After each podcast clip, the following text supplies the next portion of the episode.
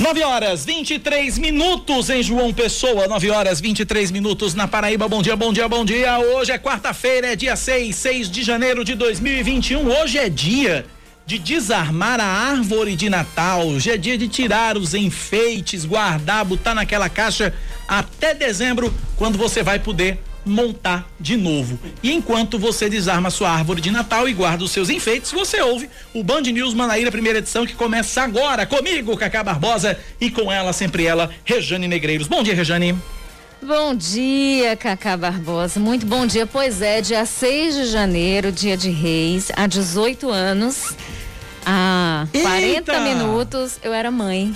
É verdade, 18 é, 18 anos. anos Calil tá fazendo hoje. Eu não vou mais nem chamar de pequeno grande, Calil, porque ele é mais pequeno, né? Agora o cabo já, como já se diz, o cabo já é de maior, né? Não é?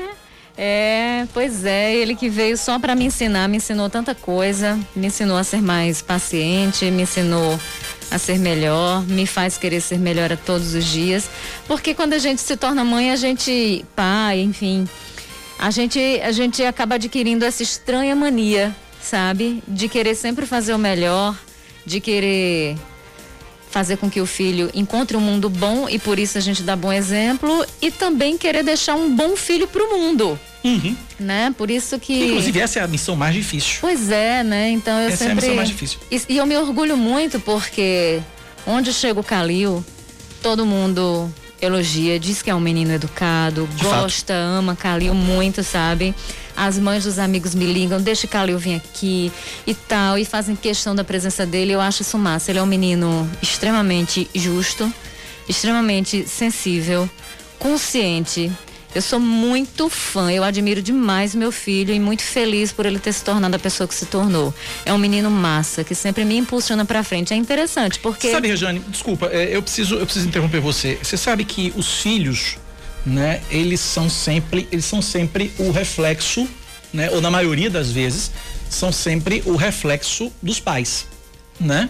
Então, se Calil ele tem todas essas qualidades que você mencionou agora, tenha certeza que é porque ela, ele tem uma mãe que tem todas essas qualidades, que conseguiu passar tudo isso para Calil, e tem um pai, que é o nosso querido Marcos, que também tem conseguiu passar todas as qualidades dele. Então, é isso. Ele, o que você tá, o que você conseguiu fazer, considere Rejane Negreiro sua missão como mãe não cumprida, porque a gente acha que é uma missão que você nunca considera cumprida, mas considere sua missão como mãe e Marcos que considere a missão dele como pai como parcialmente cumprida, porque Graças conseguiram, vocês vocês dois conseguiram e vem conseguindo passar os valores que vocês possuem para o nosso pequeno Calil, para que ele possa ter todos esses adjetivos que você mencionou. Calilzão, parabéns, viu? Agora de maior. Agora é de agora maior. de maior. E eu vou recorrer aqui a uma. A uma a, eu vou recorrer aqui, vou parafrasear é, aquele. Eu esqueci agora, o Tio Ben, do Homem-Aranha. Aquele primeiro filme do Homem-Aranha. Uhum. Né? Grande, ele dizia: grandes, grandes poderes vêm acompanhados de grandes responsabilidades. Então, parafraseando, diria: a maioridade agora vem acompanhada de grandes responsabilidades. A pancada do bombo Calil mudou, viu? Não Parabéns, é? meu irmão. Paz, saúde e felicidade. Papai do céu te abençoe. Amém. Muito obrigado, meu amigo. Pois é, e eu só queria dizer, meu filho, eu te amo muito. Parabéns por ser a pessoa que você é. Tão sensível, tão um sorriso maravilhoso que abraça a gente, mãe te ama. E assim, muita gente pergunta, por que Calil? Quando eu tinha 14 anos, hum eu li Khalil Gibran pela primeira vez. Eu descobri o Khalil Gibran. Sim. E eu dizia: meu primeiro filho vai ser homem e vai se chamar Khalil. E de fato, anos mais tarde, eu tive o Khalil. E aí eu queria deixar aqui uma mensagem tão linda que fala exatamente dessa relação de paternidade, maternidade com, né, com, com, com os filhos. E é do Gibran e ele escreveu no livro O Profeta, que é um grande clássico do Gibran. E ele diz assim: aos pais: Vós sois os arcos dos quais vossos filhos são arremessados como flechas vivas. O arqueiro mira o alvo na senda do infinito e vos estica com toda a sua força para que suas flechas se projetem rápidas e para longe. Que vosso encurvamento na mão do arqueiro seja vossa alegria, pois assim como ele ama a flecha que voa, ama também o arco que permanece estável. Então, filho, te amo, que você seja muito feliz. Parabéns pelos seus 18, 18 aninhos e obrigada por me fazer tão feliz como mãe. Um beijo, filho. Sensacional. Com essa, vamos para os destaques desta quarta-feira, 6 de janeiro de 2020. Vamos que vamos. Parabéns, Cacá. 2021. ah, meu Deus do céu. Vamos lá. É que nem a história do cheque, né? É que nem a história do cheque. Você tem muita. Antigamente, hoje acho que pouca gente usa cheque, né? Que você colocava a data e errava o ano no começo do ano, né? Pronto, foi o que aconteceu agora. Mas vamos lá. 6 de janeiro de 2021.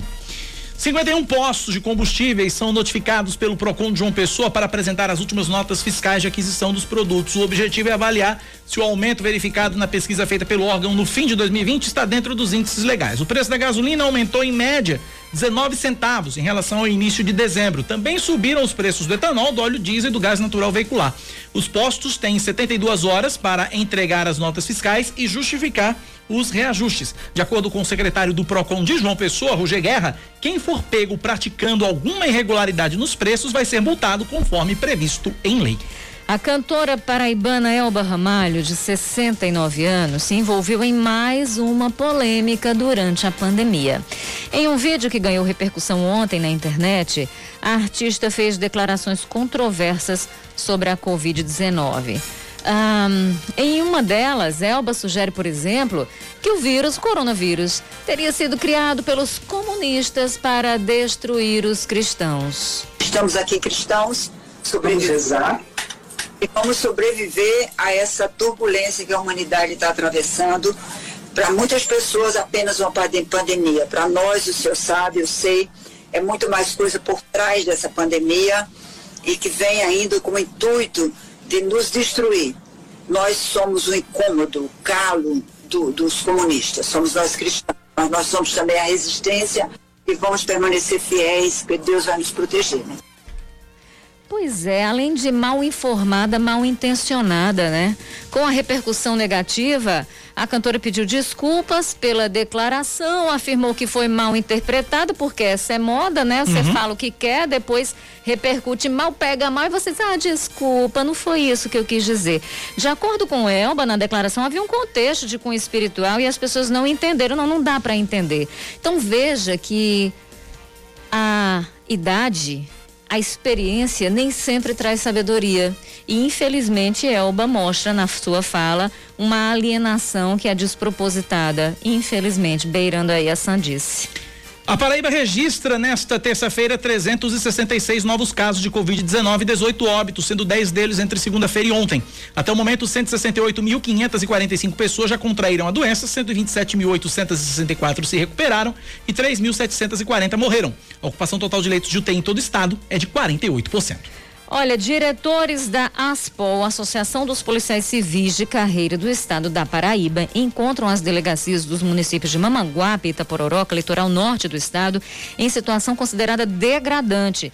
De acordo com a entidade, foram encontrados vários problemas estruturais e péssimas condições de trabalho. Em Mamanguape, onde também funciona a Delegacia da Mulher, uma delegacia da mulher, falta acessibilidade, o banheiro está interditado, paredes estão mofadas, grades enferrujadas, viaturas sucateadas e, claro, outros problemas também citados aí pela Aspol. Já na delegacia de Itapororoca, falta água, divisão acrílica de proteção contra o coronavírus e equipamentos de proteção individual. A associação encontrou ainda um banheiro interditado, ambientes sujos e portas quebradas. Desde 2017, a Aspol envia ofícios aos gestores da Polícia Civil sobre a precariedade nas delegacias, pedindo para que as unidades sem condições de funcionamento sejam interditadas. Parece que não funcionou. As concessionárias de veículos têm a maior queda no volume de vendas nos últimos quatro anos, de acordo com a Federação Nacional da Distribuição de Veículos Automotores, a FenaBrave. No ano passado foram emplacados cerca de 2 milhões e 50 mil automóveis. Isso representa uma queda de 26% na comparação com 2019, com destaque para a redução de 33% nas vendas de ônibus, categoria mais afetada pela pandemia. Esportes, Rejane. Ah, vamos lá trazendo as notícias do esporte, porque a partir de agora quem praticar atos de racismo ou homotransfobia em equipamentos esportivos como pistas de atletismo, ginásios poliesportivos e estádios vai ser multado em até R$ 26.500. A lei publicada hoje no Diário Oficial do Estado também prevê que clubes ou responsáveis legais pelo evento uh, ou equipamento esportivo sejam punidos administrativamente em caso de omissão. Tem uma continuação. Pois é, as multas devem ser revertidas ao Fundo de Apoio ao Esporte e Lazer da Paraíba para ações educativas de enfrentamento ao racismo e LGBT-fobia em equipamentos esportivos. 933.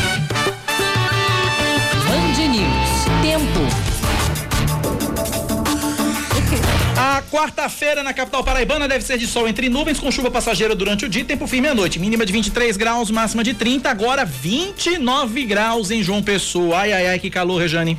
Pois é, em Campina Grande, nossa rainha da Borborema, a previsão para hoje é de sol entre nuvens, pela manhã pancadas de chuva à tarde e à noite.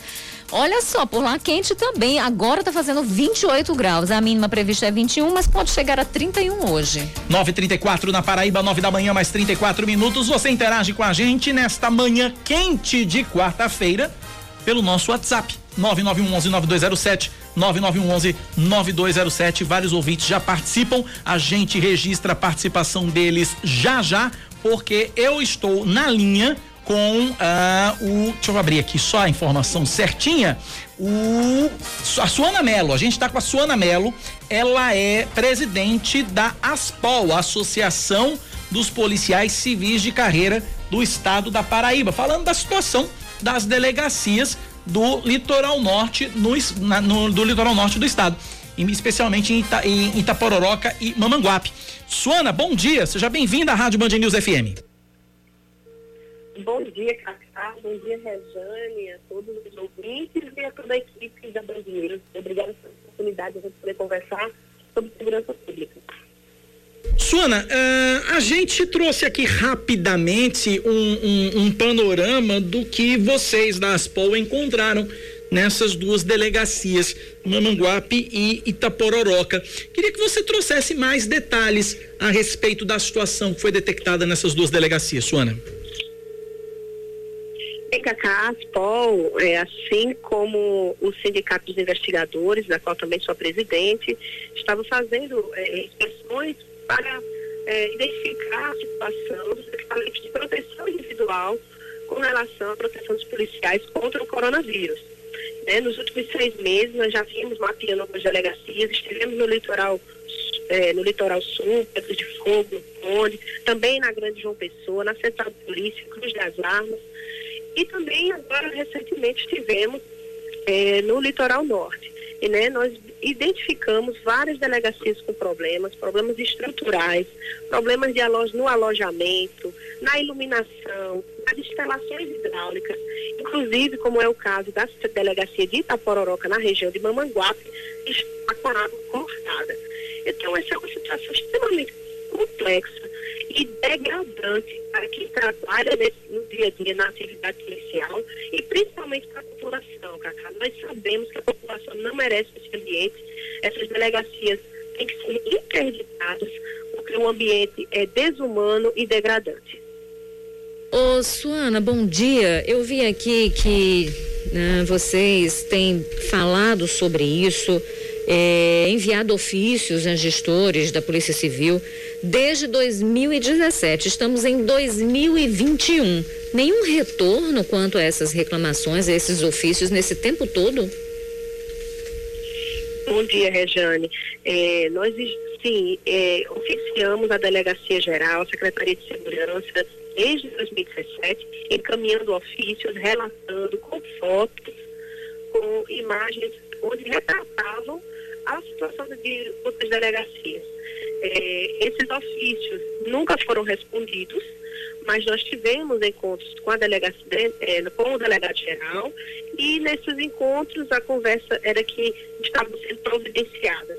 Ah, infelizmente, o que a gente constata é que não houve nenhuma melhoria e que, infelizmente, algumas delegacias nunca foram visitadas pelos gestores e isso precisa ser resolvido, porque a população não pode ser atendida nesses ambientes, está faltando equipamento de proteção contra o Covid, falta álcool em gel, faltam máscaras, algumas delegacias estão é, faltando a proteção acrílica para o atendimento e a gente percebe é, que é, essa ausência provoca exatamente a possibilidade de contaminação, que é algo que o governo do Estado está alertando para a situação de piora aqui no Estado. Então a gente tem que estar realmente vigilante e denunciar essas situações.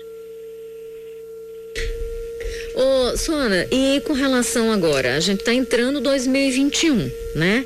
E eu queria saber, a gente tem 223 municípios, alguns deles têm bem mais de uma delegacia em virtude de seu tamanho e tudo mais. E aí eu queria saber, vocês colocaram a situação dessas, dessas delegacias nesses municípios específicos. E com relação às demais delegacias? Certo. Nós temos, é, Rejane, delegacias realmente com alguma estrutura bem melhor a central de polícia aqui em João Pessoa, por exemplo, tem um ambiente com uma iluminação adequada, tem ar-condicionados. É, o que nós identificamos em algumas unidades foi a aquisição de novos colchões para o pessoal que continua no plantão e que vai fazer suas escalas é, é, de maior duração. Todavia, nós entendemos que existem muitas delegacias ainda que necessitam de adequações né, adequações na questão da iluminação, as condições sanitárias.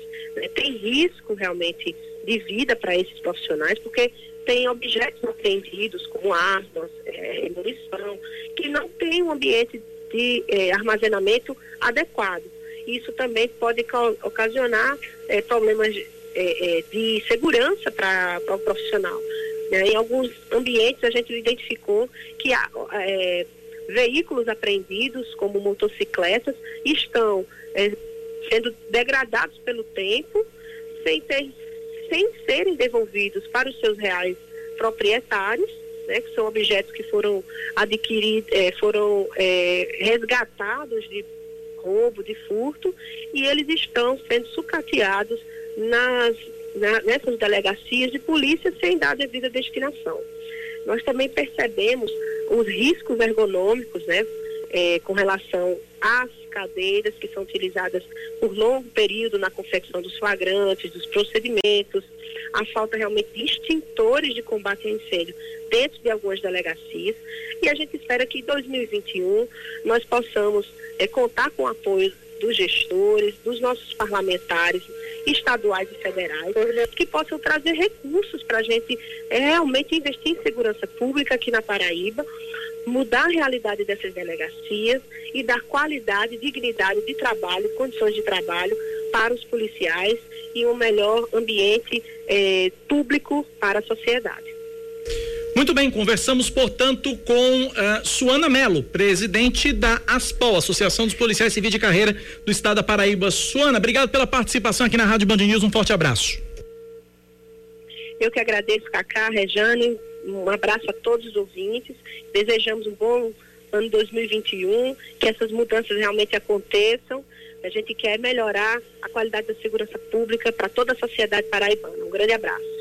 Obrigado, portanto, aí, Suana Melo, da ASPO, Associação dos Policiais de Carreira da Paraíba, denunciando a situação precária do, das delegacias de Mamanguape e também de Itapororoca, no litoral norte da Paraíba. São nove da manhã, 41 minutos. Sobre esse assunto ainda, Samara me avisa aqui que tem uma informaçãozinha. A gente procurou a Secretaria de Segurança Pública do, do Governo do Estado, a assessoria da Polícia Civil. Estamos aguardando aí a resposta a respeito dessas denúncias. 9h41, a gente muda de assunto, começa a falar sobre a questão dos postos de combustíveis, do preço da gasolina. Muita gente denunciando, reclamando do preço da gasolina. É, o PROCON municipal, o PROCON estadual vem fiscalizando os postos e a gente está na linha exatamente com a superintendente do PROCON estadual, a Kessia Liliana, que conversa com a gente a partir de agora. Superintendente, bom dia, seja bem-vindo à Rádio Band News FM. Bom dia, Cacá Barbosa, bom dia, Rejane Negreiros e todos os ouvintes da Band News Manaíra, primeira edição. Prazer grande iniciar o ano dialogando com vocês e sobre um tema tão é, explosivo, né, que é combustível. Veja bem, Cacá, é, realmente, iniciamos o ano com um novo aumento e aí tanto o PROCON estadual quanto o PROCON municipal se unem para notificar os postos, para saber o preço de compra e venda desses combustíveis para que nós possamos analisar e ver se houve algum aumento injustificado. Até porque. O que? Se essa fiscalização ela é só em João Pessoa, ela é na Grande João Pessoa ou em todo o estado? Como não, é que é a abrangência não, não. disso? Essa fiscalização, veja bem, nós temos oito PROCONs municipais e além do PROCON estadual. Então, a fiscalização do PROCON estadual, ela fica em João Pessoa, mas ela se desloca ao interior do estado. Então, não é apenas aqui, é aonde tem PROCON municipal, que tem a sua fiscalização própria, e o PROCON estadual se desloca a outros municípios que também não tenham é, é, PROCONs municipais. Entendeu? Para quê? Porque de uma forma irmanada a gente trabalha buscando proteger esse consumidor. E não existe tabelamentos de preço. Cacá. Então, o preço é livre. A gente não vai dizer o quanto cada um ganha. No entanto, é prática vedada, ou seja, é proibido pelo Código de Proteção e Defesa do Consumidor, conforme reza artigo 39 e 10 do CDC, elevar o preço sem justa causa. Aquele posto de combustível, que ele já tinha combustível, que ele já tinha sua margem de lucro, lucro aplicada, e ele elevou, sem se justificar, somente porque soube que ia ter um aumento de preço, ele sim, aquele sim, é aplicado à lei. Além disso, a gente sempre diz, é, um, é, é, é como a gente. É, a gente dá o tiro e a gente não sabe o resultado. Por quê? A política de, de, de elevação de preços que está é, para o petróleo, ela é atrelada ao dólar. Antigamente a gente tinha a, o aumento de preço uma vez ao mês. Hoje em dia não, você pode ter dois aumentos ao dia né? Depende, oscilou a bolsa, oscilou o dólar, é, ele é atrelado a isso. Então, o que dificulta muito o nosso trabalho. E o que é que nós fazemos? Isso tanto em relação a combustíveis, quanto a outros segmentos. Solicitamos essas notas fiscais, damos o prazo de apresentação e a defesa da empresa, do porquê ele levou, olhando a ampla defesa, o contraditório, o, processo, o devido processo legal, para que nós possamos nos é, é, posicionar se atuamos ou não. No entanto, se a gente já chegar e houver elementos que digam, ó, ele comprou um combustível tem uma semana, ele aumentou hoje, então automaticamente há indícios se ele subir, subiu esse preço, a gente tem como autuar. Então, agora, é superintendente, um é, só, só, agora, agora é, deixa eu lhe perguntar uma coisa. Muitos ouvintes eles têm reclamado ah, com relação à questão do, do, de vários postos praticarem absolutamente e exatamente o mesmo preço, né? E dando, aí, dando aí a, a, entender a prática, por exemplo, de, de, de, cartel. O PROCON tem observado isso também, Kessia? Como é que tem sido essa questão e como é que o PROCON tem visto isso? Pois não, Cacá. O PROCON do Estado, é, para você ter ideia, no ano de 2007 nós tivemos aquele processo que desencadeou com a prisão de vários empresários é, por conta da cartelização. Para que esse trabalho ocorrer, eu era coordenadora de pesquisas do PROCON foi do estado quanto do município. E eu monitorei esses preços durante 12 anos. Assessoramos o Ministério Público através dessas nossas pesquisas, que foi entrou com aquela a, a, junto com o Procon, com todo aquele processo e foi caracterizado o cartel. E, em seguida seguiu para a justiça. Nós estamos fazendo o mesmo trabalho. Por quê? Para identificar se o aumento é justo, se não é. Naquele outro havia gravação de, de, de, de dos donos de postos é, alinhando os preços, porque, como eu lhe disse no início, não existe tabelamentos de preços. Eu não posso chegar aqui e dizer que é um cartel. Eles podem estar com os preços unificados. Um posto, ele pode ter 10 funcionários ter um custo bem mais elevado do que outro. O que nós verificávamos era exatamente uma oscilação, mesmo que fossem centavos, dos preços. Quem vai ditar o preço do lucro é cada um, a concorrência, é, a, a, a lei da oferta e da procura do consumidor. Por exemplo, estamos início de ano, é, o material escolar, naturalmente, pela busca do consumidor por comprar, ele sofre uma elevação de preços. Então, quem dita, quem regula o mercado é, são as nós, somos nós consumidores e nós não entendemos esse poder.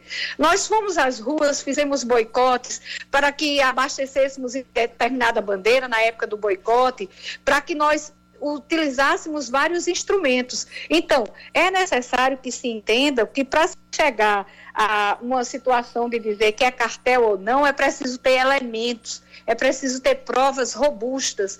Então, eu jamais, é, eu diria isso, que tem um cartel, até porque teria que ter todos esses elementos. No entanto, o PROCON, cada vez que a gente tem uma pesquisa de preço que a gente coloca para a população, a gente tem esse registro e isso é avaliado.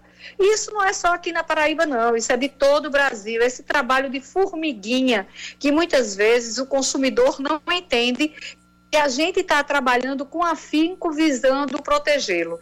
Né? Mas nós estamos nas ruas, tanto os PROCONs municipais, como o PROCON estadual, como o MP PROCON, como a, a, a o, o, o, PROCON do Ministério Público, que além do MP PROCON tem, também tem a, a, a, a parte relacionada ao consumidor, a promotoria do consumidor, como a Defensoria Pública, a gente tem trabalhado de uma forma irmanada para que nós possamos verificar esses abusos que ocorram e aí a gente possa dar uma resposta à sociedade. O PROCON do Estado, junto com o MP PROCON, na pessoa do Dr. Galberto, a gente sentiu a necessidade de ouvir as distribuidoras e esses processos seguem, né? Estamos fazendo o nosso trabalho. Nem sempre a gente pode divulgar, né? Mas nós estamos vigilantes. E o consumidor, ele é aquele que pode dizer, através do Instagram, através do nosso WhatsApp, 986188330, através do nosso 151, ele vai dizer, olha, subiu o preço, eu moro aqui próximo ao posto, não teve nenhum abastecimento. Se ele fizer isso agora com seriedade, é guardar as notas fiscais, pedir as notas fiscais, para que a gente possa ver entre um e outro. Olha aqui, ó, Antes era isso, agora é isso, e não houve abastecimento. Então, já auxilia e muito o nosso trabalho.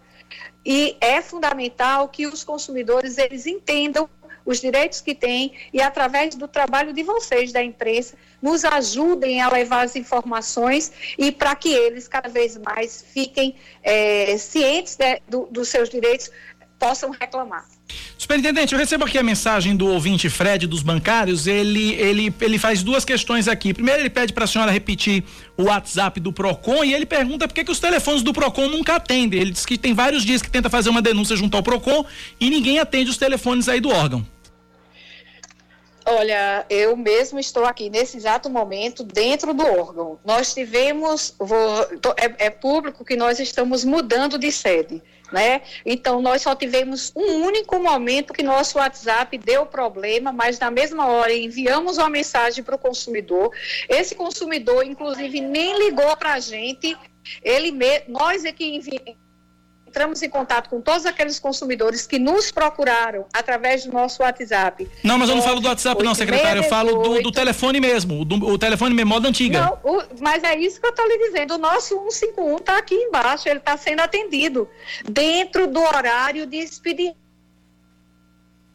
de 8 até as 16h30. Essa é outra coisa. Às vezes o consumidor busca fora do horário de expediente mas dentro do horário de expediente está funcionando o 151. Inclusive, Cacá, por conta da pandemia, nós botamos que estávamos todos trabalhando home office, nós deslocamos a, a, a, a linha para que ele fosse para um aparelho celular, para que nós não tivéssemos solução de continuidade. No entanto, quando a gente está atendendo um consumidor, para o outro é, vai estar tá só chamando. Isso é uma coisa que é natural. Então, insista, porque o PROCON está, não teve um único dia, afora segunda-feira de manhã, só no WhatsApp que a gente deixou de responder a todos os consumidores.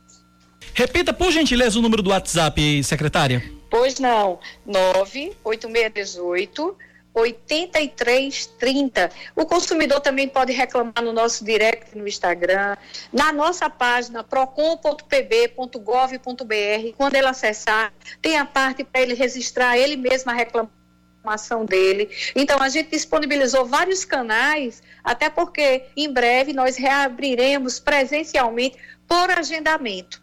Mas nesse momento a questão de segurança do consumidor e olha, Cacá, nós tivemos mais de 20 mil, só o PROCON do Estado, salvo engano, foi 21 mil atendimentos só no SINDEC. E todo o Estado ele teve em torno de 30 mil atendimentos no SINDEC, ou seja, nós não paramos, fora os mutirões virtuais que nós fizemos, fora esse atendimento de WhatsApp, que a gente teve quase 500 mil troca de mensagens entre os consumidores e o PROCON.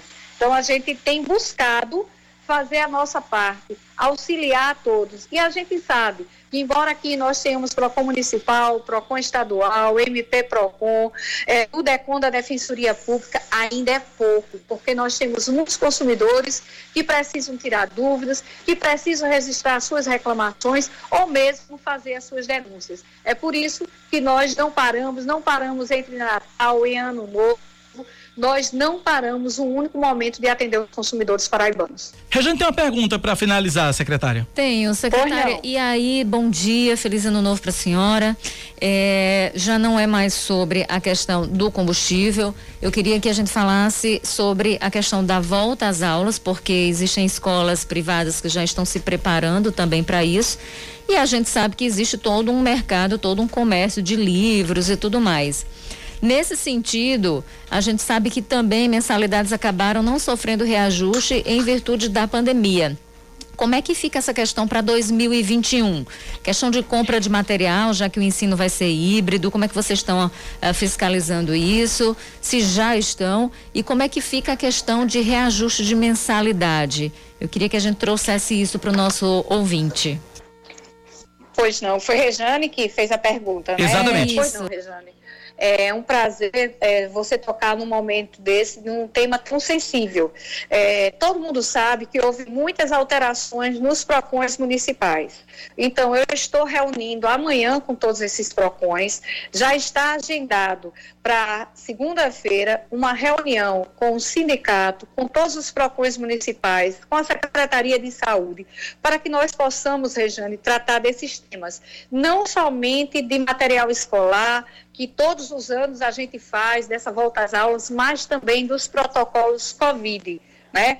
Então, o PROCON ele tem está extremamente preocupado com isso. O PROCON vai fazer essa reunião virtual e aí, se eles é, permitirem, a gente pode inclusive abrir. Né? Inicialmente, acredito que ela seja fechada só para os PROCONs e o sindicato e as escolas que desejem participar, junto à Gevisa, Secretaria de Saúde, exatamente para tratar. Essa questão de referente a material escolar.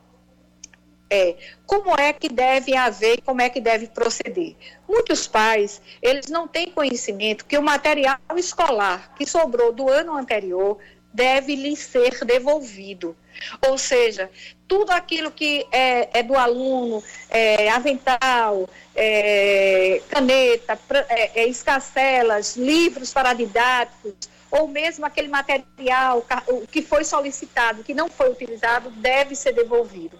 Passamos o ano passado por um período atípico, onde muitos materiais não foram totalmente utilizados. E nós já orientamos as escolas, e há muitos que nos procuraram, para que houvesse o encontro de contas. Aquela escola que não utilizou o material, que ela dê em crédito. Aquele pai de aluno que não quer continuar naquela escola, que ele receba a devolução desse material para que ele possa usar em outra. Né? São esses temas, a despeito de muitas outras, o PROCON inclusive fez pesquisas de preços de material escolar que deu de variação de até 400%.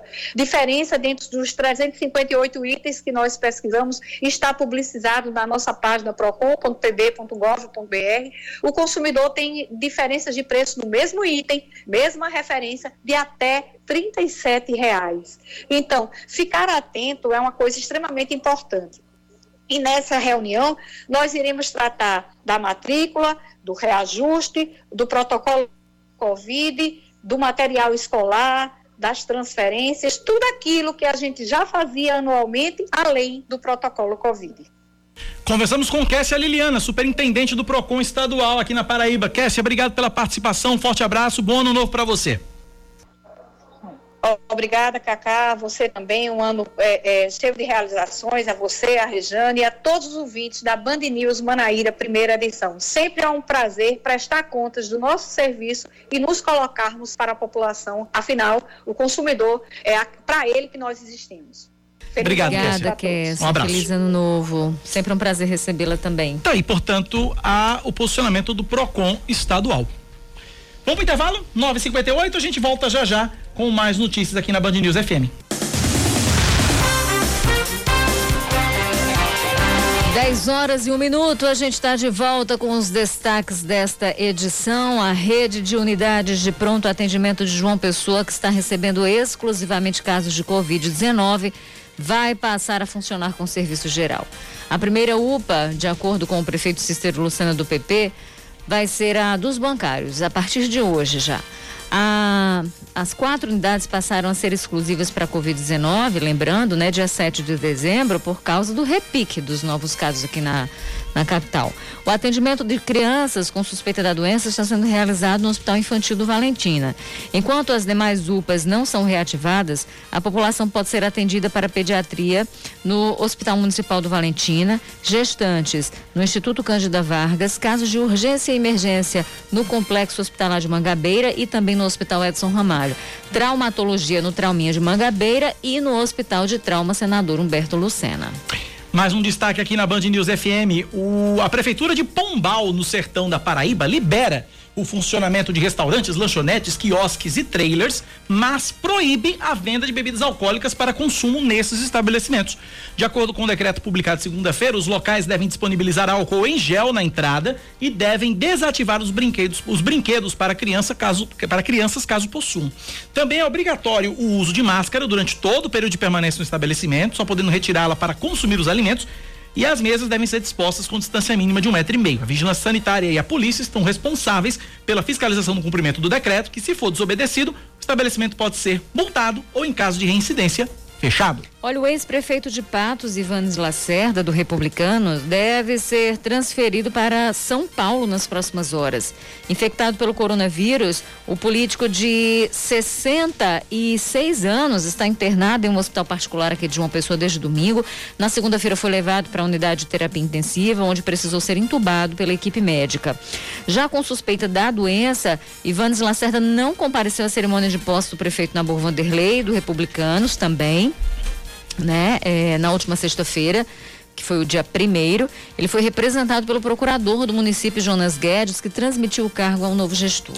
A família do cantor paraibano Genival Lacerda, de 89 anos, está realizando na internet uma campanha de doação de sangue para o artista.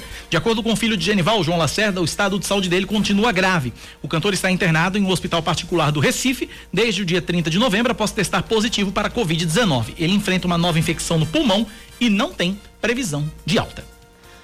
Representantes do Instituto Butantan podem se reunir ainda hoje com a Agência Nacional de Vigilância Sanitária para tratar do registro do, da Coronavac.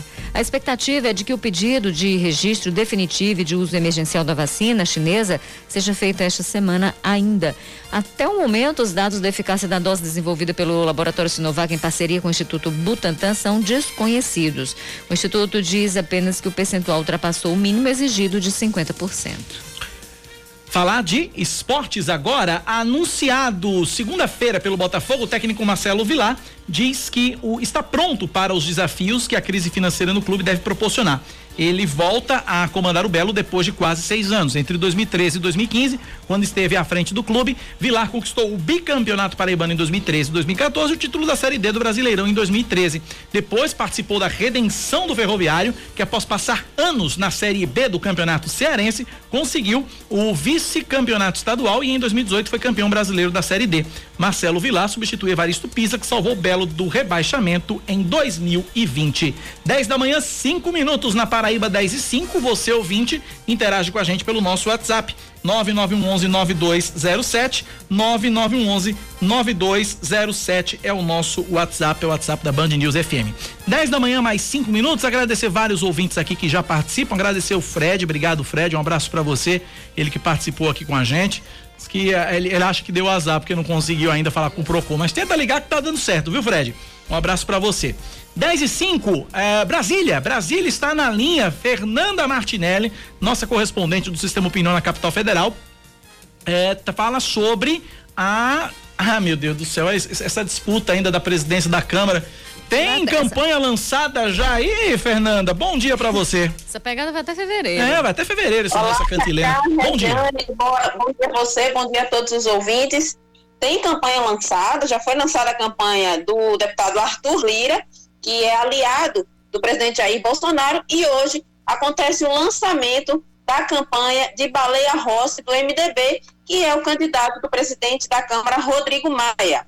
Esse lançamento está previsto para acontecer hoje à tarde, por volta das 15 horas, e vai ocorrer no Salão Verde da Câmara dos Deputados. Já se espera um grande número de parlamentares que irão presenciar esse lançamento. E logo após é, os anúncios, os lançamentos, todos os trâmites né, que exigem uma candidatura, os dois candidatos já começam a contabilizar as possíveis traições. Ontem nós falávamos sobre os partidos acabaram anunciando apoio a cada candidato e agora eles já começam a pensar nos dissidentes, os parlamentares dentro dos partidos das suas bases que poderão votar de forma contrária. No caso de Baleia Rossi, é, ele já contabiliza traições em partidos como o PSD, o PP, o Republicanos, o PL e o Solidariedade. Ele está buscando votos nesses partidos que são de apoio de Arthur Lira, estão conversando com os líderes partidários para ver se conseguem angariar esses votos. Já pelo outro lado, lado de Arthur Lira, ele busca atrair votos em partidos como PSL, PSDB, PSB, PDT, Democratas e PT. Isso porque já muitos parlamentares desses partidos que estão na base aliada de Baleia Rossi disseram que são contrários à, à, candidatura de Baleia para a presidência da Câmara. A estratégia que os dois estão usando é a seguinte: no caso de Arthur Lira, ele está conversando individualmente com cada parlamentar dessas bancadas. Ele quer entrar em acordo para conseguir é, atrair o maior número de votos. Já no caso de Baleia Rossi, ele está conversando com os líderes desses partidos para que eles orientem os parlamentares a votarem na sua chapa. Então, a disputa vai ser grande e o resultado final pode reservar muitas surpresas até o dia da eleição.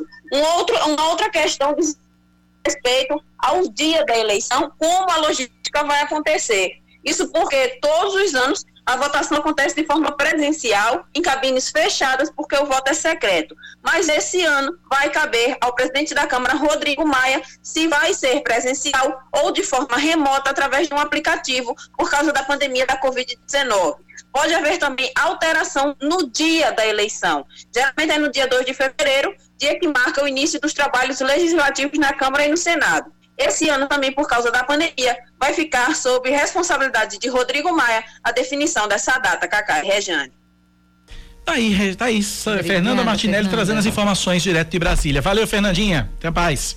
Olha, olha, Cacá, é, essa, essa coisa do voto secreto ali entre os parlamentares é tão descabida.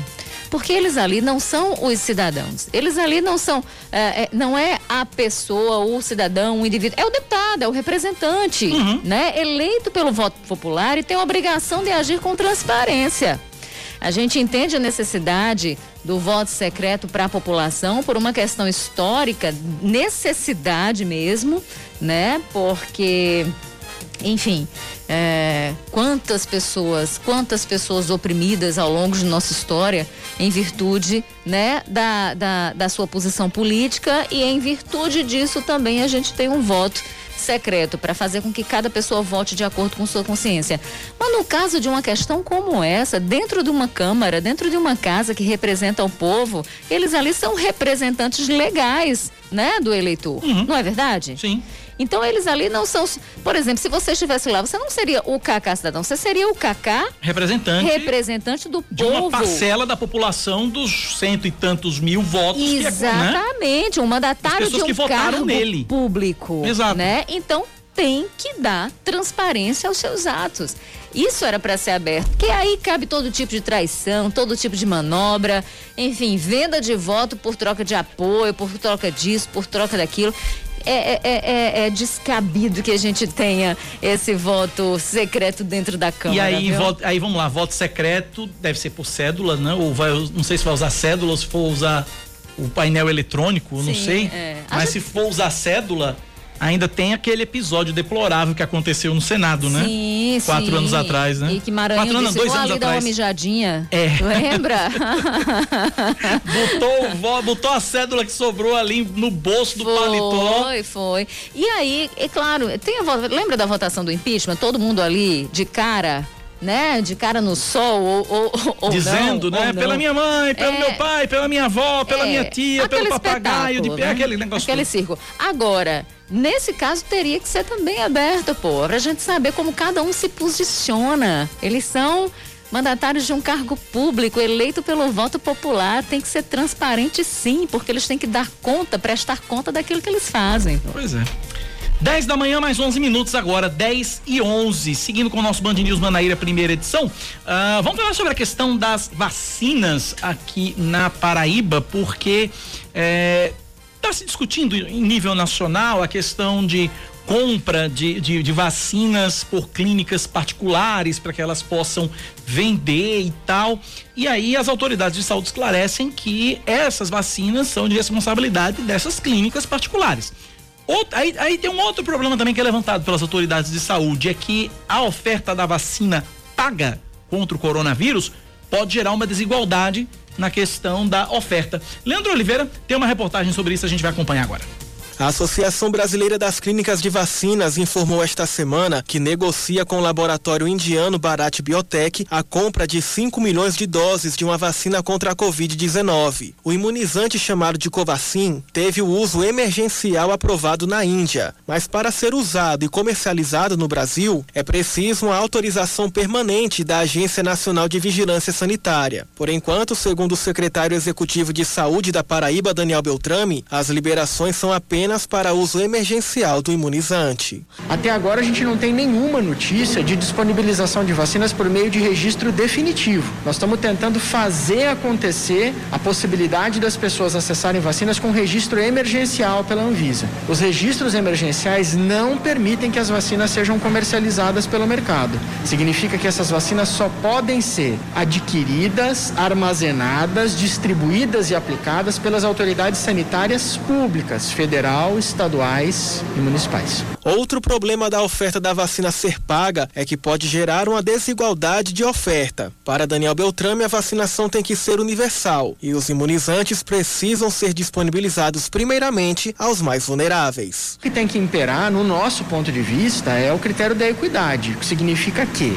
quem precisa mais recebe a vacina primeiro. Como então todos nós estamos vendo os exemplos, profissionais de saúde, idosos mais idosos com mais de 80 anos, idosos entre 75 e 79, população eh, indígena, isolada, população quilombola. Então, esse público primeiro. O doutor em saúde coletiva, o Felipe Proenço, lembra que o país dispõe do Programa Nacional de Imunização, que é capaz de conduzir toda a logística necessária para o processo. A gente tem um programa de imunização que sempre foi reconhecido internacionalmente e sempre teve capacidade de oferecer gratuitamente as principais vacinas. E isso não deveria ser diferente com a Covid. Inclusive, é bem preocupante o fato de que a gente ainda não tem uma data de início de vacinação no Brasil. A ABCVAC tem 200 associadas no Brasil. Segundo a entidade, isso representa 70% do mercado privado nacional. O Instituto Serum, laboratório indiano contratado para produzir um bilhão de doses da vacina de Oxford contra o coronavírus, afirma que a exportação do imunizante está permitida para todos os países. Em comunicado divulgado nesta terça-feira, o Serum informou que tem o compromisso de fornecer a vacina para todo mundo, mas na última segunda-feira o instituto tinha dito que o imunizante não seria vendido fora da Índia. 10 e 15 na Paraíba, eu tô na linha agora, a gente vai mudar o assunto mais uma vez. Eu tô na linha com o novo superintendente da CEMOB, Superintendência Executiva de Mobilidade Urbana aqui da capital, o George Moraes. Superintendente, bom dia, seja bem-vindo à Rádio Band News FM. Bom dia, Cacá, bom dia, Rejane, bom dia a todos os ouvintes. Estou à inteira disposição, a satisfação poder participar do programa e prestar as primeiras informações referentes à nova gestão da mobilidade urbana e segurança viária de João Pessoa.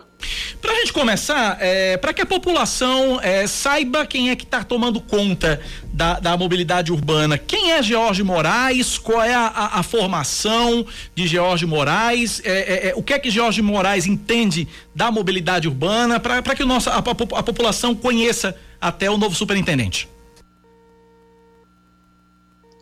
A Jorge Moraes, ele é advogado, eu sou mestre em Direito, também fui professor universitário no Centro Universitário João Pessoa por 12 anos, pela Fundação Getúlio Vargas, fui presidente da Companhia Paraibana de Gás, a PB Gás, de 2015 a 2019, e de 2019 a 2020, Cacá, eu fui secretário de Mobilidade Urbana de Cabedelo, e essa experiência me credenciou justamente para esse voo maior, um desafio, sem dúvida alguma, é, é, grande. E tenha certeza a população de João Pessoa que a boa experiência, o bom trabalho que nós fizemos no município de Cabedelo nos credencia para ter essa oportunidade, essa chance, essa confiança do prefeito Cícero Lucena. Jorge, qual vai ser a prioridade na sua gestão à frente da CEMOB, Jorge? A CEMOB, Cacá, ela, claro, tem alguns braços importantes, digamos assim. Claro que o transporte público de qualidade, de segurança, que possa chegar ah, mais próximo e da forma mais acessível ao usuário que mais precisa, sem dúvida alguma que é um dos nossos focos, uma das nossas prioridades ao mesmo tempo proporcionar ao cidadão pessoense né, um deslocamento que seja seguro e que seja ágil, que seja eficiente, que seja dinâmico. Então, modernizar a cidade também é um, é um desafio para que a gente possa, claro, a, a pensar de forma inteligente o município de João Pessoa, de forma planejada, junto com a Secretaria de Infraestrutura, com a Secretaria de Planejamento, uh, junto com todos os órgãos,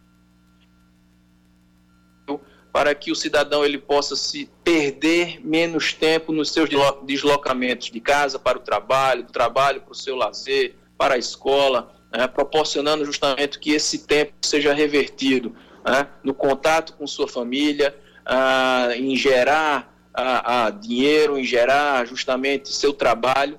E esse também é, sem dúvida alguma, um, um ponto importante né, de tornar a cidade mais inteligente, mais bem planejada e ao lado de um transporte público de qualidade, proporcionar, por exemplo, a ampliação de forma equilibrada, de forma planejada uh, de ciclovias, proporcionar justamente também a possibilidade de que uh, o pedestre, certo, que o ciclista ele conviva né, também com os veículos é, de forma harmônica, de forma equilibrada e principalmente reduzir o número de acidentes através de semáforos inteligentes, a modernizar a zona azul. Então nós temos um, uma gama é, de opções, de projetos, de metas que tenho certeza aos poucos a gente vai poder colocar à disposição de toda a população. Jorge, vamos falar sobre transporte público, né? Os nossos, no, o nosso sistema de ônibus aqui na capital, que a gente sabe que é, tá longe de ser considerado bom, né? E aí, vários ouvintes aqui mandando perguntas é, a respeito da, do, do, do, transporte público, e um deles fez uma, uma, uma, uma, uma observação, por isso que eu pedi para que a gente conversasse, acho que você estava ouvindo o programa ontem, e ele mandou a mensagem seguinte com relação à transnacional, que houve uma renovação de frota com 12 ônibus, só que não são ônibus novos, são ônibus seminovos que vieram, parece do Distrito Federal, só abre a janela de cima, um calor danado dentro do ônibus. Como é que está essa questão da renovação da frota aqui em João Pessoa, Jorge? Ah, ontem, Cacá, nós eh, já tivemos uma reunião com o Sintu, que é o sindicato justamente das empresas que são concessionárias do transporte público, né, e foi, foi colocada justamente algumas, algumas questões quanto à necessidade de modernização da frota, que hoje a média eh, da frota é entre seis anos e meio, sete anos aproximadamente, a, a média de idade da frota de João Pessoa. Foi colocada a necessidade certo de tentar se retomar aos poucos todas as linhas operacionais, porque todos nós sabemos que durante o período de pandemia houve uma significativa redução eh, não só do número de linhas operacionais, como também do próprio número de usuários, de passageiros. Para que você tenha uma ideia, Cacá, eh, no, no período de normalidade, transportava aproximadamente dos 220 mil pessoas por dia em João Pessoa, e esse número, em dezembro de 2020, chegou ao número de 120 mil, 125 mil aproximadamente, numa redução de aproximadamente 50%.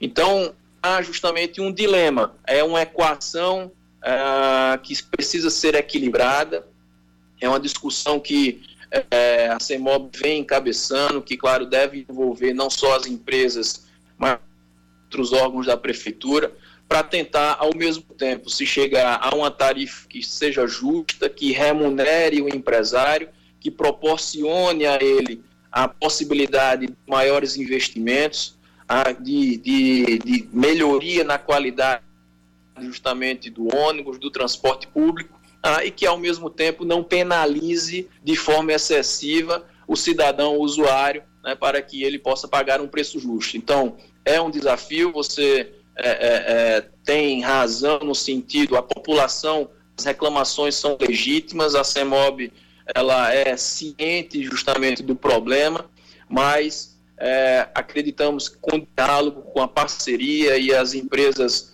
elas mostraram justamente essa disponibilidade de dar um voto de confiança para a nova gestão, para que a gente possa mergulhar nos números de forma transparente, analisando planilhas, analisando custos que as empresas têm, para se chegar a esse uh, valor de uma tarifa que seja justa e que seja boa, não só para o poder público, como também e principalmente para os usuários. Rejane Negreiros pergunta para Jorge Moraes, novo superintendente da CEMOB. Oi, Jorge, bom dia. Um bom ano novo, bom boa dia. sorte aí na gestão, que a gente sabe que é uma gestão difícil, né? Porque existem vários interesses, né, que precisam ser acomodados nisso tudo, como você muito bem colocou na sua fala. Agora eu queria saber o seguinte: uh, certa vez em conversa com o ex-superintendente Adalberto Araújo, ele me falava da quantidade de pessoas que trabalham na CEMOB. A gente tinha pouco mais de 100 uh, eh, agentes, por exemplo, né, é, para toda uma cidade que é grande que tem mais de 60 bairros e que vem crescendo muito nos últimos anos, inclusive de uma forma desordenada. Né? Mas aí eu queria saber o seguinte: existe uma expectativa para a realização de concurso para que haja mais agentes de trânsito trabalhando nas ruas da cidade, no ordenamento do trânsito, na conscientização de motoristas, enfim, como é que está essa questão? Já pensou nisso? Já deu para pensar nisso? Ah, no final de 2020, Rejane, é, houve um, um, um início ah, da, do, do, processo para a realização de concurso público, onde, em acordo com a gestão anterior, autorizou-se a criação né, de a publicação de edital para o preenchimento de 43 vagas para agentes de trânsito. Né? Então, esse processo ele nasceu no final de 2020, certo? é, está em maturação aqui dentro da CEMOB. Obviamente que eu preciso entrar em contato com a Secretaria de Administração para saber, com, com o próprio prefeito Cícero Lucena, para é, tentar manter essa programação que foi iniciada na gestão passada, porque você tem razão quando diz que precisamos sim de mais agentes de trânsito nas ruas, o agente de trânsito que é uma categoria que deve ser respeitada, estimulada, valorizada, porque eles desempenham um trabalho uh, hercúleo, um trabalho difícil, porque a população é quem enxerga justamente o agente de trânsito é, ali na ponta. Né? Então, foi durante a minha gestão como secretário de Mobilidade Urbana de Cabedelo, uma, uma categoria que eu aprendi a admirar e a respeitar. E hoje, quadros aproximadamente 190 em números redondos de agentes de trânsito, mas claro, nós, por exemplo, só pelo, uh, pela Covid, nós temos afastados 20 agentes de trânsito hoje. Né? Alguns de férias, alguns também em licença. Então, alguns que realizam trabalhos internos, que ocupam cargos de chefia. Então, esse número que você fala se aproxima da, da realidade, onde a uh, toda João Pessoa a gente vai ter em campo, em operação, aproximadamente entre 100 e 120 agentes de trânsito. Então, sem dúvida que esse reforço, ah, o concurso é algo que sim, vou batalhar junto ao prefeito Cícero Lucena, eu tenho certeza que ele é sensível a, a, essa questão, sempre foi ah, um apoiador da, da mobilidade urbana, da segurança viária, e a nossa expectativa é que a gente consiga aí, nos próximos meses, lançar o edital chamando ah, os interessados para ocuparem essa essa carreira tão digna que é do agente de trânsito. Para a gente finalizar, superintendente, duas perguntas de ouvintes, eu vou condensá-las em uma só. É, a, o ouvinte final telefone 1376, ele pergunta o que é que a CEMOB tem planejado ali para resolver o problema do trânsito ali na saída do bairro das indústrias, que diz que no horário de pico ali a situação é bem complicada. E o mesmo problema também é ali na principal do Geisel, porque bairros como Grotão, Colinas, Gramame, o acesso é pela principal do Geisel que está estrangulada aqui. O ouvinte final do telefone 4777 nos relata. Então nós temos dois problemas aí para a CEMOB observar: saída do bairro das indústrias e a principal do Geisel. O que é que tem de planejado já nesse, nessas duas localidades, superintendente? Ah, inclusive ontem, Cacá, que eu tive a oportunidade, a felicidade de entrar em, em em contato contigo, ou já houve uma reclamação do bairro das indústrias no Isso. sentido de que havia é, a duplicidade de caminhões, né? Algum, não recordo agora exatamente. Eram os caminhões, da, da rua, os caminhões estacionando em fila re... dupla, exatamente, caminhões estacionando em fila dupla Isso, e é, estava atrapalhando Perfeito. o trânsito.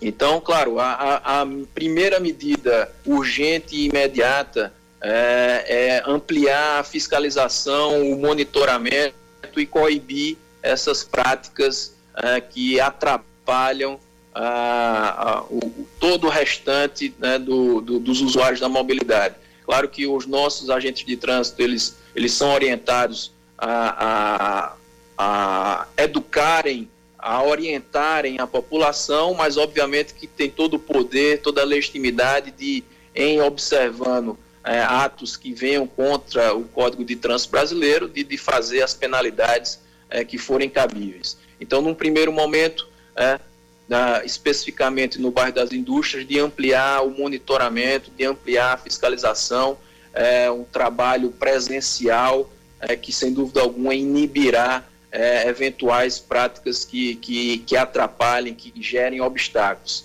Para o Geisel, ah, de forma mais específica, há estudos, sim, né, não só de, de ampliações, né? A gente pensa, é, é, a gente tem que planejar, sabe, Cacá? Eu vejo dela. Claro que apagar incêndios faz parte do dia a dia né, da CEMOB. É um, um, uma batida que ocorre, certo? Um semáforo que eventualmente deixa de funcionar, enfim, aquele, aquele trabalho corriqueiro, aquele trabalho que sempre haverá. Mas eu tenho um desafio maior, né, justamente de, de pensar em binários, de pensar justamente no alargamento de calçadas que possibilitem justamente a gente ganhar mais espaço nas ruas, de pensar em alças, de pensar em viadutos, de pensar em túneis, enfim, obras estruturantes que efetivamente melhorem a vida das pessoas e que transformem a realidade da cidade de João Pessoa no sentido de, de torná-la mais moderna, mais ágil, mais dinâmica. Tá? Então, a, claro que a operação do dia a dia está em boas mãos, com os nossos agentes, com os nossos técnicos, que a CEMOB possui uma inteligência e um planejamento de engenharia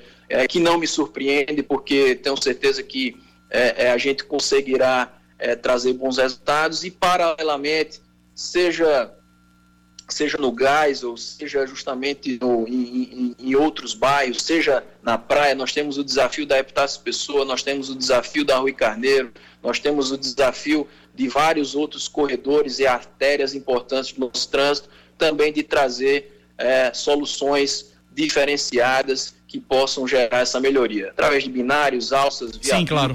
certo? mudança de trânsito, enfim, algo que possa transformar a vida das pessoas. Chegam várias perguntas aqui de ouvintes. Olha, no meu bairro, o que, é que vai acontecer? No meu bairro, o que, é que vai acontecer? Eu não vou ter tempo aqui de fazer todos os bairros, porque senão o programa vai precisar ir até três da tarde, pelo menos, para a gente contemplar todos os bairros. Mas uma pergunta que é majoritária aqui, e essa eu vou finalizar, e eu vou pedir para que o secretário responda de uma forma objetiva, até porque o tempo está estouradaço aqui. Muita gente está perguntando: a frota de ônibus em João Pessoa vai aumentar? Tem planejamento para isso, superintendente? Uh, ontem Cacá, durante a reunião que, que eu já é, mencionei para vocês, né, é, só alguns dados que são importantes. Né? Hoje está se operando com cerca de 308 veículos, 308 num total de 420 aproximadamente, tá? Então, 85% da frota é, da, das empresas que fazem parte do consórcio que, que, que prestam serviços de, de, de, transporte público no município de João Pessoa estão operantes. Né? Nós tínhamos no, na retomada da pandemia cerca de 40 linhas, hoje operamos certo, com aproximadamente 65 linhas, e claro, a nossa expectativa é que esses ônibus, esses, esse restante do, dos aproximadamente mais 100 ônibus, eles possam aos poucos é, retornarem às ruas, oferecendo esse serviço de qualidade maior é, para o usuário, e isso é, me parece ser uma questão de tempo, é, na medida em que a, é, a, na expectativa de uma vacina, na expectativa da retomada da vida normal das pessoas, na expectativa do Perfeito. aumento do número de passageiros é, que venham a demandar tal serviço, então isso me parece uma consequência natural tá? De aumentar para os 308 hoje ônibus operacionais, chegando ali ao número de 400, retomando a 100% da capacidade do transporte público de João Pessoa. Tomara que seja logo. Conversamos com o novo superintendente da CEMOB em João Pessoa, Jorge Moraes. Superintendente, obrigado pela atenção conosco e com nossos ouvintes aqui na Rádio Band News. Desejamos sorte e sucesso e conte sempre com a gente aqui, viu, superintendente? Um abraço. Cacá, Rejane, um abraço, satisfação, bom dia, boa semana de trabalho para todos. Tá aí, portanto, 10 e 32 intervalo, tá tudo estourado, a gente volta já já. Band News FM. Em um segundo, tudo pode mudar. A Ford Cavalcante Primo reuniu as melhores ofertas do ano para você entrar 2021 de Ford Zero. EcoSport 2021 completo, automático, a partir de 82.490 à vista, ou entrada de 27.880 e 60 vezes de 1.289 reais, com bônus de 2.000 no seu usado. É isso mesmo, o seu primeiro SUV automático, com entrada e parcelas que cabem no seu bolso. É feliz Ford novo na Ford Cavalcante Primo. Taxa de 1.05 ao mês. Perceba o risco, proteja a vida. Estão abertas as inscrições para o processo seletivo 2021.1 do curso de medicina do Centro Universitário INTA Uninta. O curso reconhecido em 2018 pelo MEC com a maior nota do Brasil. Seleção totalmente online, utilizando sua melhor nota do Enem a partir de 2015. Realize seu sonho. Inscreva-se agora em uninta.edu.br barra medicina ou entre em contato pelo WhatsApp 88992075231. Uninta, grande do tamanho dos seus sonhos.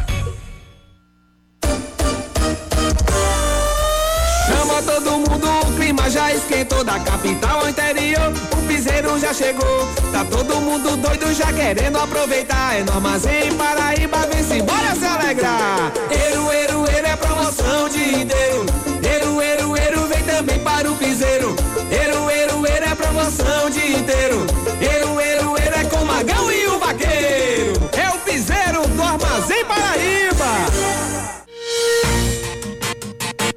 Band News FM.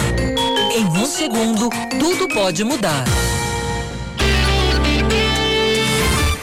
Você está ouvindo Band News Manaíra, primeira edição.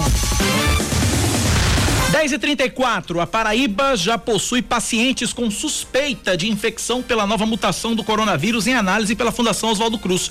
De acordo com o secretário estadual de saúde, Geraldo Medeiros, até o momento nenhum caso foi confirmado, já que trata-se de uma investigação minuciosa realizada com sequenciamento genético do vírus. Essa versão do coronavírus pode ser até 74% mais contagiosa, de acordo com estimativas de especialistas britânicos. No Reino Unido, onde a variante já circula, tem sido registrados mais de 50 mil casos de Covid-19 por dia, o que levou o governo a decretar lockdown pela terceira vez. Aqui na Paraíba, Geraldo Medeiros acredita que ainda é cedo para pensar em um fechamento total, porque a nova cepa do coronavírus deve demorar ainda a se espalhar por aqui, embora sua disseminação seja inevitável. A preocupação do secretário é com o período de veraneio, agora em janeiro, já que a expectativa de praias, bares e restaurantes lotados em João Pessoa e Cabedelo. O doido é quem vai, né? Né?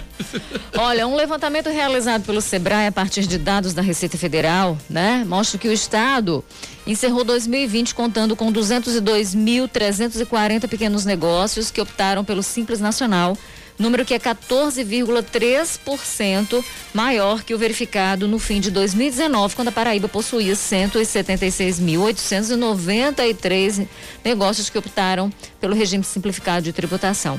Além de um aumento geral no número de pequenos negócios aqui no estado, o levantamento eh, indica crescimento de, do número de microempreendedores individuais entre o fim né, dos anos de 2019 e 2020. Em 31 de dezembro de 2019, por exemplo, o estado contava com 130.102 MEIs, passando para 153.806 eh, em 31 de dezembro de 2020, aumento de 18,2% em um ano. As microempresas e empresas de pequeno porte que optam pelo Simples Nacional, que optaram né, registraram em um ano um crescimento de 3,7% e no último dia de 2019 elas eram 46 mil, né? 46.791. Na mesma data de 2020 eram 48.534. O ex-presidente da Câmara de Vereadores de Cabedelo, Lucas Santino, é alvo de uma ação de improbidade administrativa pelo Ministério Público Estadual. Ele foi denunciado no âmbito da Operação Checkmate e as irregularidades teriam ocorrido em 2014 durante o mandato dele. Dentre essas irregularidades, despesas não licitadas na ordem de 300 mil reais, salário de 47.800 reais e despesas de 450 mil reais com cargos comissionados. O MP pede a inelegibilidade do ex-vereador e a indisponibilidade disponibilidade de bens. O Ministério Público Federal vai apurar uma festa em que vereadores do município de Monteiro, no Cariri Faraibana, aparecem comemorando a eleição, né, da mesa diretora da Câmara. Todo mundo junto e misturado. Uma alegria só. Máscara era artigo de Não, aí eu nem sei se era, era artigo luxo, em, era extinção, né? é em, extinção. em aí, né? O vídeo mostra a aglomeração, aponta que além de estarem bebendo, tocando muita música alta, ninguém, mas ninguém mesmo usava máscara. A festa foi na casa da vereadora Andréa das Cupiras, do PROS. Também teve a participação dos vereadores Cícero do Mulungu, Dácio de Décio, também do PROS. Parece dupla Hélio- sertaneja, né? Dácio é? e Décio, né? Hélio Sandro e Lito Campos, do PSDB, esses dois. Hélio e Lito foram eleitos presidentes da Câmara para primeiro e segundo biênio, respectivamente, porque virou moda esse tipo de acordão, né? Andréia das Cupiras disse que havia programado apenas uma confraternização familiar, não esperava a chegada dos outros parlamentares, mas já que chegaram, Chegaram, já- entra, vai, entra, tá tira a tudo certo. máscara, vai. O presidente Jair Bolsonaro afirmou hoje pelas redes sociais que o Ministério da Saúde suspendeu a compra de seringa até que os preços, abre aspas, voltem à normalidade, fecha aspas. O chefe do executivo também disse que estados e municípios têm estoques de seringas suficientes para o início da vacinação contra o coronavírus. O Brasil segue sem data exata para o início do Plano Nacional de Vacinação. Cinco governadores se reuniram ontem com o Ministério da Saúde para tratar do assunto, mas ouviram apenas que o governo federal pretende começar a imunização ainda neste mês. A pasta também diz que vai comprar todas as vacinas autorizadas pela Anvisa e que vai adotar critérios igualitários para distribuição aos estados. Até o momento, nenhum laboratório pediu registro definitivo ou de uso emergencial no Brasil. Em todo o mundo, mais de 14 milhões de pessoas já foram vacinadas contra o coronavírus em 50 países. Pois é, é um inepto, incompetente que a gente tem, infelizmente, na presidência da República. O resultado é esse aí. É Esporte, Rejane. Vamos lá. Olha, o Palmeiras está a um passo da final da Libertadores. Ontem à noite, na Argentina, o Verdão aniquilou o River Plate por 3 a 0 né? Pelo jogo de ida da semifinal. Pode perder ali por até dois gols no jogo de volta, que acontece terça-feira que vem no Allianz Parque. Rony, Luiz Adriano, Matias, ah, vinham, Vi- Matias Vinha marcaram para o Alviverde. Hoje é a vez do Santos, né, que entra em campo também na Argentina pela outra semifinal, a partir das 7h15 da noite. O Peixe enfrenta o Boca Juniors na Bomboneira, em Buenos Aires. Ontem, a Comembol confirmou que a grande final da Libertadores, em jogo único, vai ser disputada no Maracanã, no dia 30 de janeiro, mas sem a presença do público. 10 e 40 na Paraíba, Regiane, eu vou ter que liberar você, você vai ter que deixar o nosso programa, mas é, eu lamento muito porque o nosso programa agora é que vai ganhar um tomper a mais aqui no, na Band Ah, News mas FM. deixa, de- deixa eu ficar para fazer a primeira você vai ficar? pergunta, Então tá Pelo bom. menos agora. Porque é o seguinte, o nosso entrevistado é o seguinte, você, quem é, quem, quem, quem nunca olhou pra cara do nosso entrevistado assistindo, seja o, o Masterchef ou assistindo o Pesadelo na Cozinha e tremeu nas bases pra saber se o prato tava bom, se a cozinha tava em ordem, se a cozinha tava funcionando bem, etc e tal. Mas, é, ao mesmo tempo em que ele mete medo em todo mundo. Ah, você acha né? que ele mete medo? Eu, eu, eu me tremeria de ele medo. Eu me tão tremeria legal. de medo. Ele e o Fogaça, meu Deus do céu, misericórdia. Eu não sei quem é pior dos dois ali, ia ter medo. Mas é uma figuraça e tá aqui na Paraíba porque vai inaugurar um restaurante aqui em João Pessoa. Eu tô falando do chefe Eric Jacan, que é jurado do Masterchef e também apresentador do Pesadelo na Cozinha na TV Bandeirantes. Chefe Jacan, bom dia, bem-vindo à Rádio Band News FM. Bom dia, tudo bem? Como vai? Prazer nosso falar com o senhor, falar para obrigado pela participação, por ter nos atendido e a alegria nossa aqui recebê-lo, conversar com você aqui na Band News. Eu vou fazer, vou deixar a primeira pergunta para para minha companheira aqui de bancada, Rejane Negreiros, porque ela vai ter que se ausentar, mas ela quer fazer a primeira pergunta, eu vou dar, porque primeiras damas, né, chefe? A, a- a etiqueta ensina isso. Pois não, Rejane, vamos lá, pergunta pro chefe Jacan. Mestre Jacan, só de lhe ouvir dá vontade de dar um aperto, de dar um abraço. Eu sei que não pode porque estamos na pandemia, então receba meu abraço e um feliz ano novo para o senhor. E aí eu queria que o senhor nos dissesse, né, por que João Pessoa, por que chegar em João Pessoa abrindo esse restaurante, o que te fez é, é, escolher aqui a capital paraibana para esse empreendimento, chefe?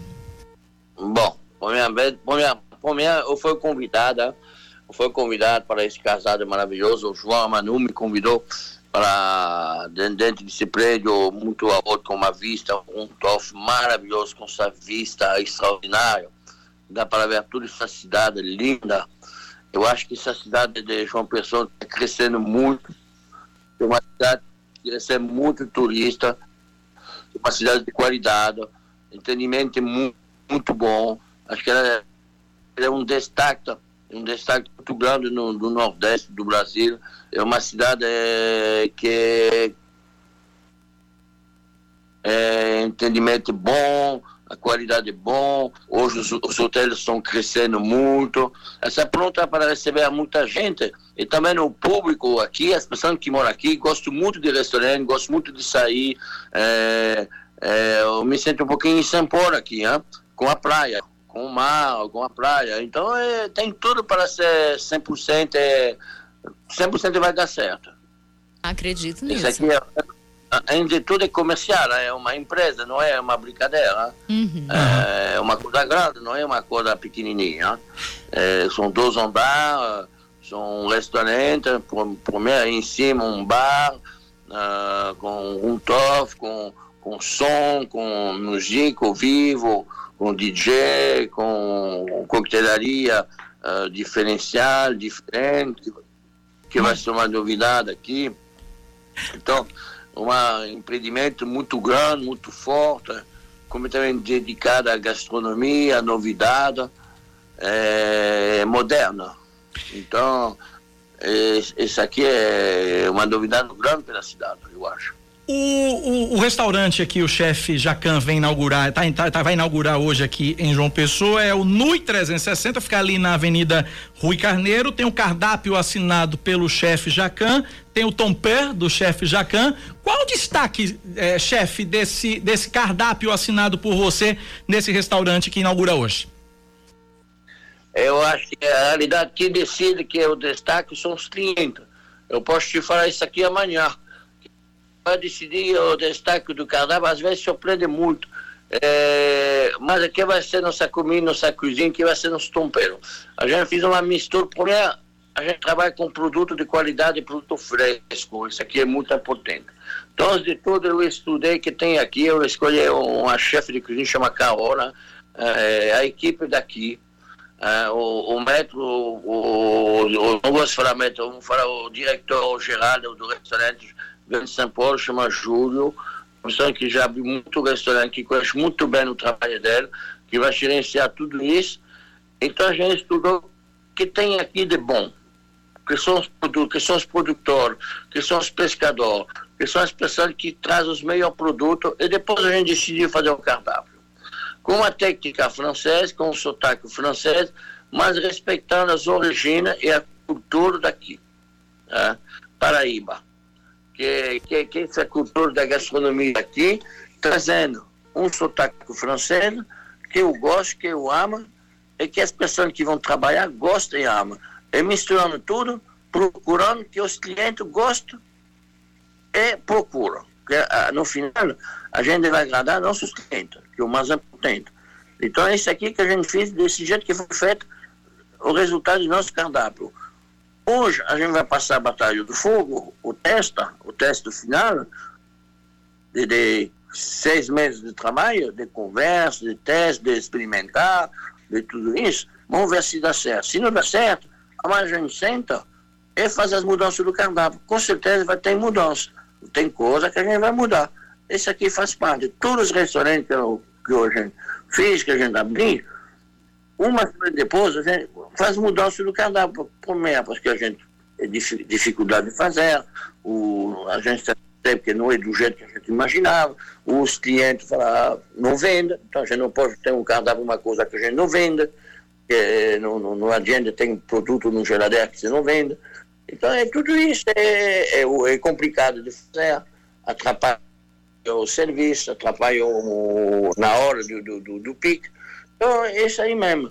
Então, um cardápio não pode se fazer um dia. Então, o destaque, pode ser que o destaque, eu espero que vai ser os peixes, os, os frutos do mar, ou pode ser os patos, que a gente gosta de fazer isso, mas que vai decidir são os clientes.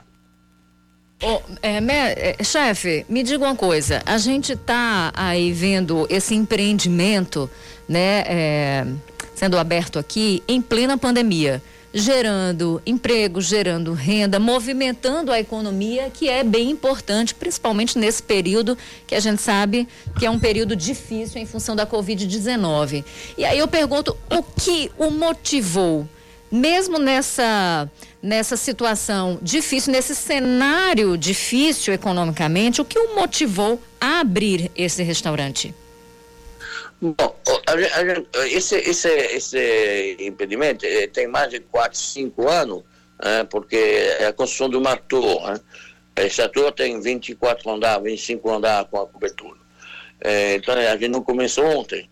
O, o, o, João, que é o construtor, ele não começou essa torre ontem, ele já tem esse sonho faz tempo. A PDV chegou depois. É, ele não vai parar, gente não vai parar tudo Precisa continuar, a vida é continuar.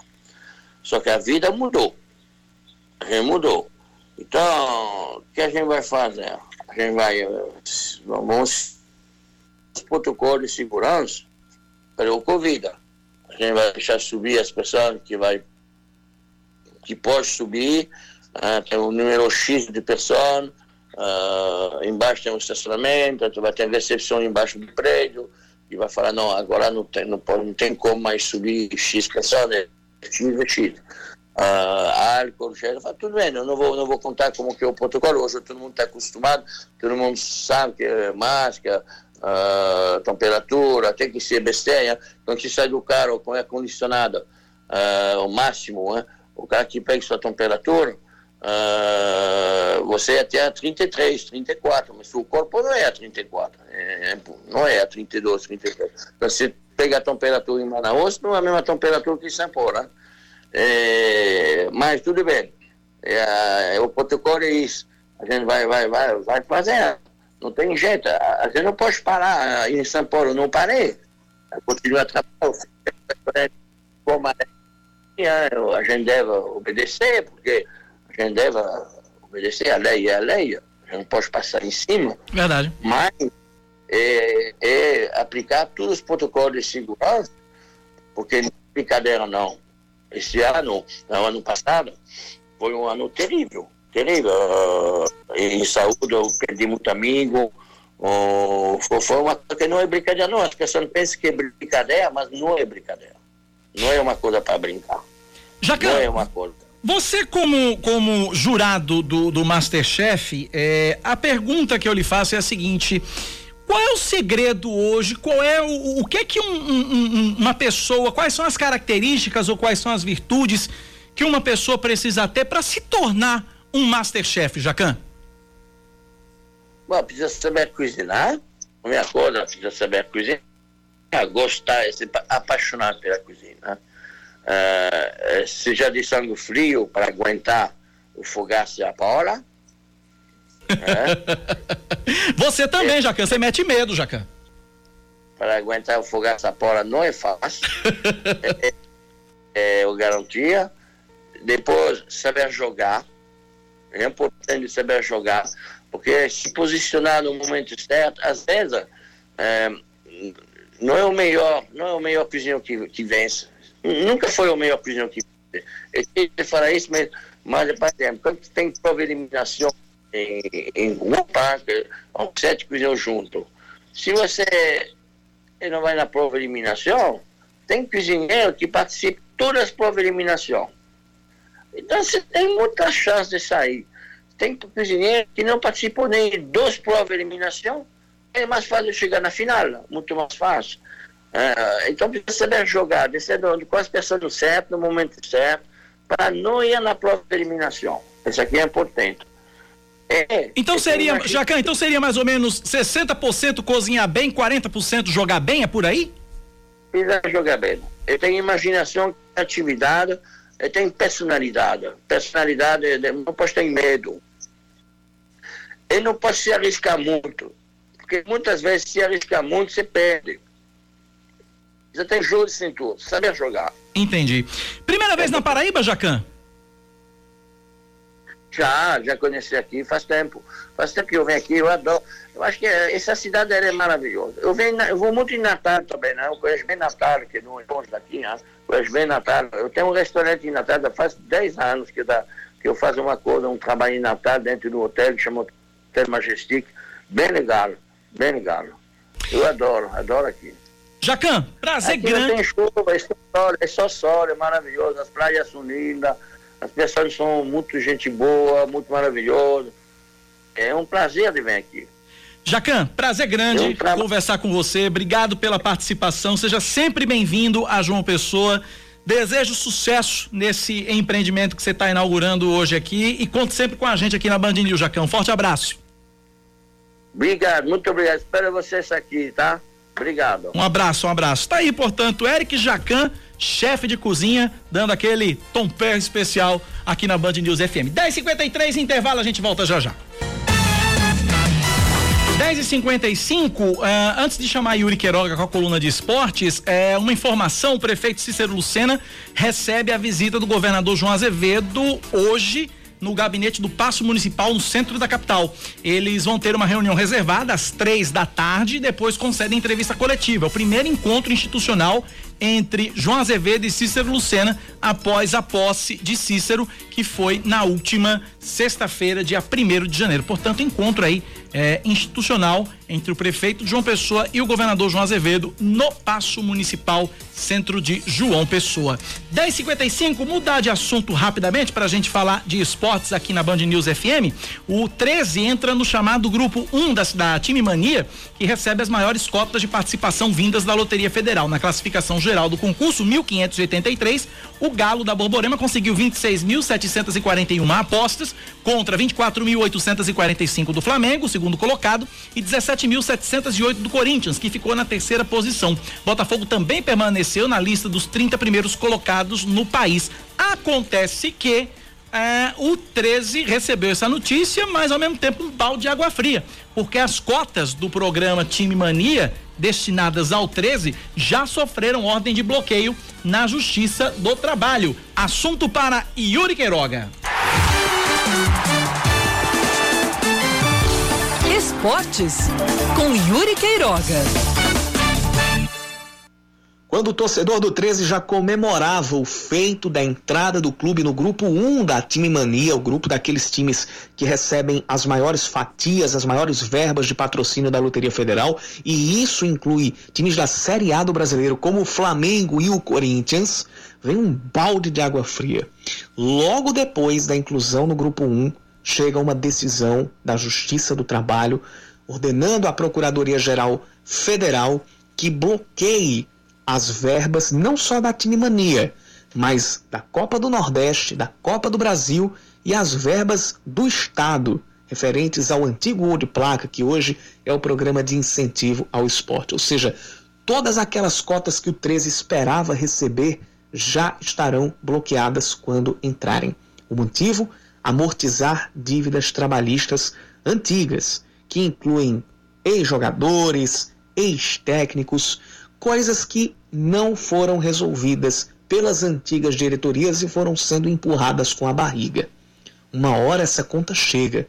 Chegou no Campinense, chegou no 13. Se o Botafogo não resolver o que tem que resolver agora, um dia essa conta vai chegar também. E acontece com todos os clubes. Um grande exemplo disso é o Cruzeiro. O Cruzeiro foi um time que deixou as dívidas rolarem, tapando o buraco, tapeando o torcedor com ditos investimentos que na verdade eram gastos excessivos e irresponsáveis para conquistar títulos que depois não reverteram, não deram ao clube o retorno necessário e tá aí, atolado em dívidas, não sabe quando vai subir para a Série A, se é que vai voltar e não tem boas perspectivas, pelo menos a curto prazo.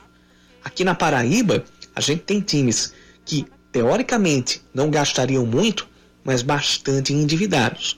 E o caso dos dois de Campina Grande, o 13 e o Campinense, é bastante estarrecedor e leva a gente a pensar, a ter o alerta constante de como gestões irresponsáveis que não têm preocupação com o futuro do clube e que passam para o torcedor uma falsa sensação de se preocupar com a conquista de títulos, podem arruinar histórias quase centenárias.